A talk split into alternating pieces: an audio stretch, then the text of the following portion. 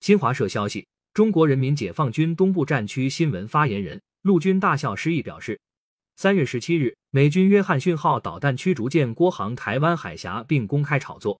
中国人民解放军东部战区组织兵力对美舰郭航行动全程跟监警戒。美方此类挑衅行径，向台独势力发出错误信号，是十分危险的。战区部队随时保持高度戒备，坚决捍卫国家主权安全和地区和平稳定。感谢收听羊城晚报广东头条，更多资讯请关注羊城派。